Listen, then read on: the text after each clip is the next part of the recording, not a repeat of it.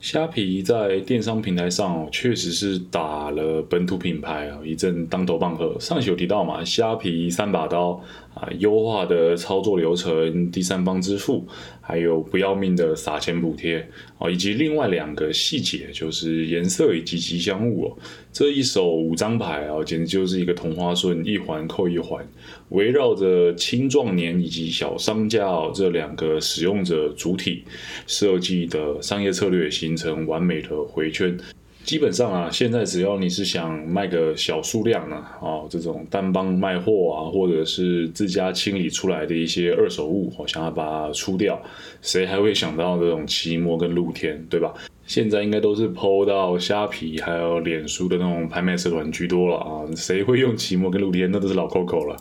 嗨，我杜德浩，这里是吉祥物是一颗贝壳的频道，懂一点商，欢迎收听今天的节目。毕竟哦，脸书的它的那个拍卖功能，或者你说市场功能哦，主要还是导向吸引注意力啊，以及使用时间累积的策略。所以生钱的管道是走一个流量的概念，也就是注意力变现的广告套路。呃，我觉得啊，它这样子就不能被纳入虾皮啊、Momo 以及 PC Home 的这个电商战场之中。脸书完全不涉及实体物流的问题哦，仿佛就是说，哎，老子就是隔岸观虎斗哦，我脸书看着你们这些电商平台哦，狗咬狗一嘴毛，我本来就是做社群还有资讯交换的，我跟你们是不同的产业哦，别想把我拖下水，跟你在那边那个和稀泥这样。也确实啦，因为收入来源的不同，所以脸书永远不用考虑跟电商平台一样哦，有什么竞争啊、补贴啊、物流啊、客服啊等等的问题。这倒也是一个不错的策略哦。脸书就全部的专注在资讯的流通，后续那些哩啦啦哦，你们买卖双方就自己瞧自己搞哦，不要想找我麻烦啊，完全就是贯彻那种呃科技业者大者恒大的赢家效应啊，不该对。不应该说科技业者这种网络服务提供业者的这种大者恒大的赢家效应，要做出这种世界顶流的社群媒体也不容易啦。不管是这种出场比较早的脸书啊、YouTube，或是啊中期的这种 IG、Instagram，或者是后起之秀抖音，必须诚实的说，台湾的环境看起来目前是无法长出这种独角兽企业啊。我们有很好的社群软体 PTT 没错，但是毕竟他们没有想要做盈利的部分啊，本来就还是一个公共论坛的概念。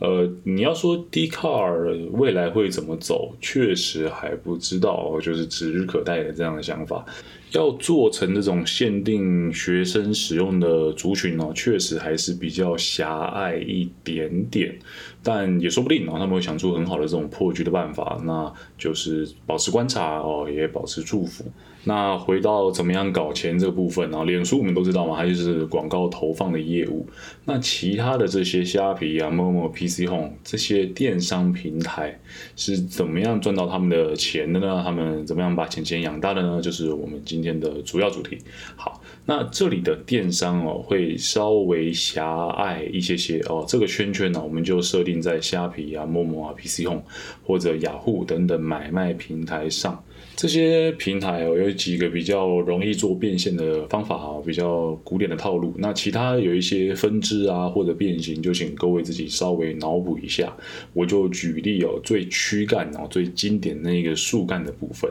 第一种啊，就是这种资讯交换中介型的生意，他们赚钱的圣经啊，也就是抽佣抽手续费这个部分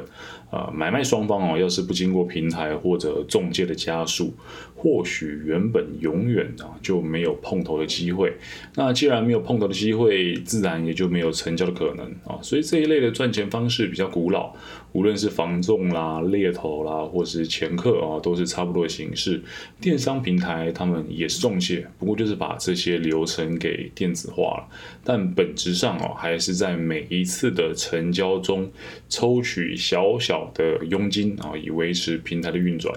啊，哎，对，这里再强调一次哦，千万不要觉得啊，看到被抽手续费就不爽哦，在一定的合理范围内啊，这就是你与平台共同维护这种平台的开支，不然你知道那亏钱的生意哪有人做，对不对？呃，当然啦，你如果觉得某一个特定平台抽过头了，你很不爽，觉得它很吸血，你也大可以转换买卖的方式。作为一种嗯发表意见的展现，好比说，呃，大家都知道你用 Apple 手机买 Line 贴图很贵，对吧？但没有人拦着你啊，你可以上网要用这个电脑的部分去买，这也是一种选择哦。毕竟，呃，Apple 抽那种所谓的 Apple 税啊，他们这个 App Store 税，一方面也是要维护他们的平台、他们的开发环境。说到底啦，其实商业世界也非常简单哦。Apple 就是提供更统一、更快速的体验。当然，这其中也必然有电脑不可以取代 Apple App Store 或是 Apple 手机的部分，不然咱们的这个小苹果早就被淘汰了，还在这边赚钱呢，对吧？呃，只要有更好。更快、更耐用、更具有价值的这种使用体验，肯定就是会在售价上更加的昂贵。不然，真的每一个人都是蠢蛋，那么拿 Apple 那边被抽钱、被抽又被扒皮，对吧？三十 percent 这个苹果税，原本你买个贴图可能只要五十块，那这样三五十五十五加五十，这样你可能就变成六十五块才买得到了。好，那居然他可以敢收这么贵。必然也有相对应他所提供的价值嘛，对不对？那虾皮的交易手续费好像才是两趴来着，还是多少？一点五块两趴哦，太久没用，有点忘了。好，不管，反正就是呃。抽手续费这个部分本来就是一种平台啊，或者说资讯媒合最容易变现的方式，啊，去抱怨它抽几趴其实没什么意义，反而是你可以去找寻或选择更适合你的平台去做使用哦，就是对你这种不满意最好最大的发声管道啊，说实话。啊，那第二部分哦，这些电商平台可以做变现的部分，就是针对使用者资料、消费者资料的一些运用以及贩卖。或许说起来会有点犯人隐私啊，但其实 F B 或者你说 Google 早就用这种途径把你卖了不知道多少遍了，你的消费记录啦、顾客画像啦、浏览网站的习惯哦，等等等等等等，都建立出了你对消费习惯的偏好啊，这些都是潜在的保障。好比说啊，你用 Google Map 经常搜寻哪一个种类的餐厅，好比说你用 Google Map 经常搜寻什么样的地点，都侧面可以展现出你是一个。怎么样的人哦？虽然说在国内的资讯当中。并没有明确的指出这一类的操作，虾皮有没有在执行？但我相信呢，大家或多或少都有一丝丝感觉吧。而且这种资讯值钱呢，我相信应该是没有人不同意的啊。毕竟，连谁家的小孩考高中啊，家里电话是多少，这样的简单的资讯都可以被补习班卖来卖去了啊！更别提你时不时会在 FB 的广告啊，或者 YouTube 影片广告中看到你刚刚才浏览过的商品啊，这还都是比较。低等级的玩法啊，你可以再结合一些地理资讯啊，以及你的账号与什么样的账号的人靠近，你会何时何处使用手机等等哦，都可以相应的反推出你这个手机这个账号的使用者肖像啊。好比说，假设啦啊，你总是在晚上的十点到隔日凌晨六点使用手机，然后手机闹钟是定在晚上八点。并且哦，总是从淡水移动到林森北路附近。那页面上浏览记录就是会规律的出现女性用品哦。那十之八九就是你懂的，可能就是一个大姐头这样啊。当然了，刚刚这种假设比较极端哦，也有可能你是白天移动，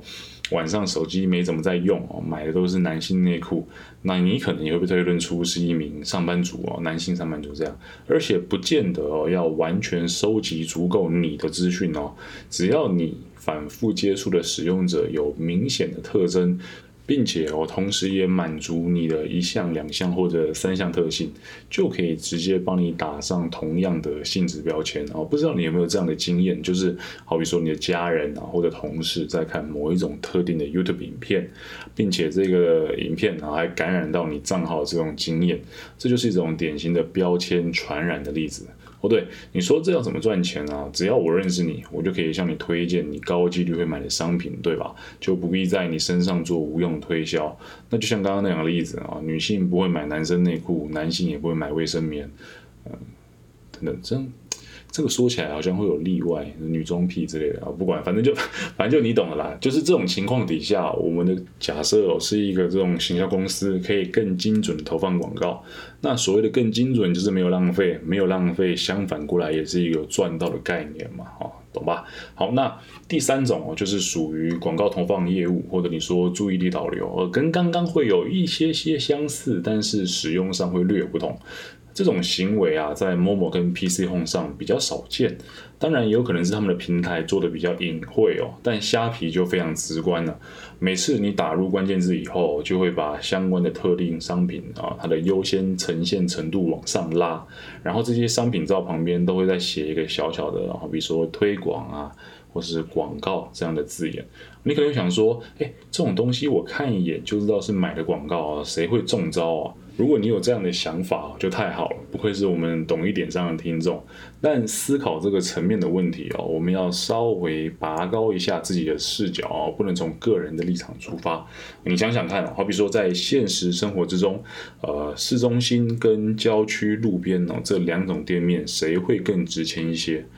啊，在不讨论店家的知名度或者商品品质的情况之下。肯定是市中心的店面租金比较高，对吧？啊，因为这样的店面自带更强的人流接触的潜力。啊，另外这是一个转换比率的问题哦。假设一天，呃，郊区的店面可以有二十个过路客哦，其中有五个因为你的商品的品质哦变成回头客，这样就是有二十五帕的转换率哦，它已经很高了。但市中心一天或许可以有两百个，我们就简单假设十倍啊，两百个过路客，呃。就算转换率只有郊区的一半哦，十二点五趴，也会有二十五个回头客，整整就是五倍的分量啊。同理，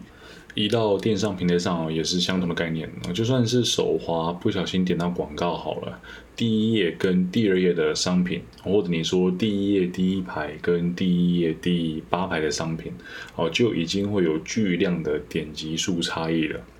说个实话。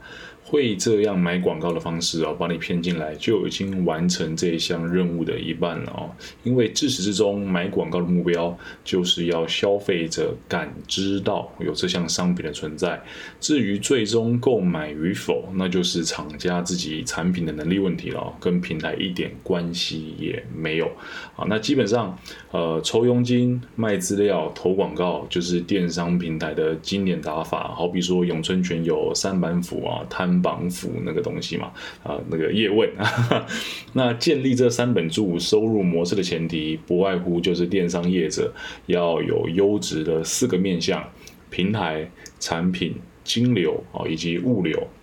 那当我们有了这两级的概念啊，这个背景知识的建立以后，终于哦，我们可以进到下一期虾皮最后一里路的这个讨论的部分。那为什么虾皮要建立电脑店啊？我先概括一句话。虾皮哦，希望开展新的收入模式啊，把原本物流没赚到的赚回自己口袋。至于细节哦，我们就下次再聊啊。那一样来个结尾哈，懂一点商在 Podcast、Spotify、YouTube 上皆有上传，FB 有同名的粉丝专业啊。你如果想互动的，可以挑个自己喜欢的平台。你的互动不只是我的鼓励啊，也可以让我真有机会啊，针对你所好奇的主题制作节目内容。好，大概是这样啦，我们下期见，拜。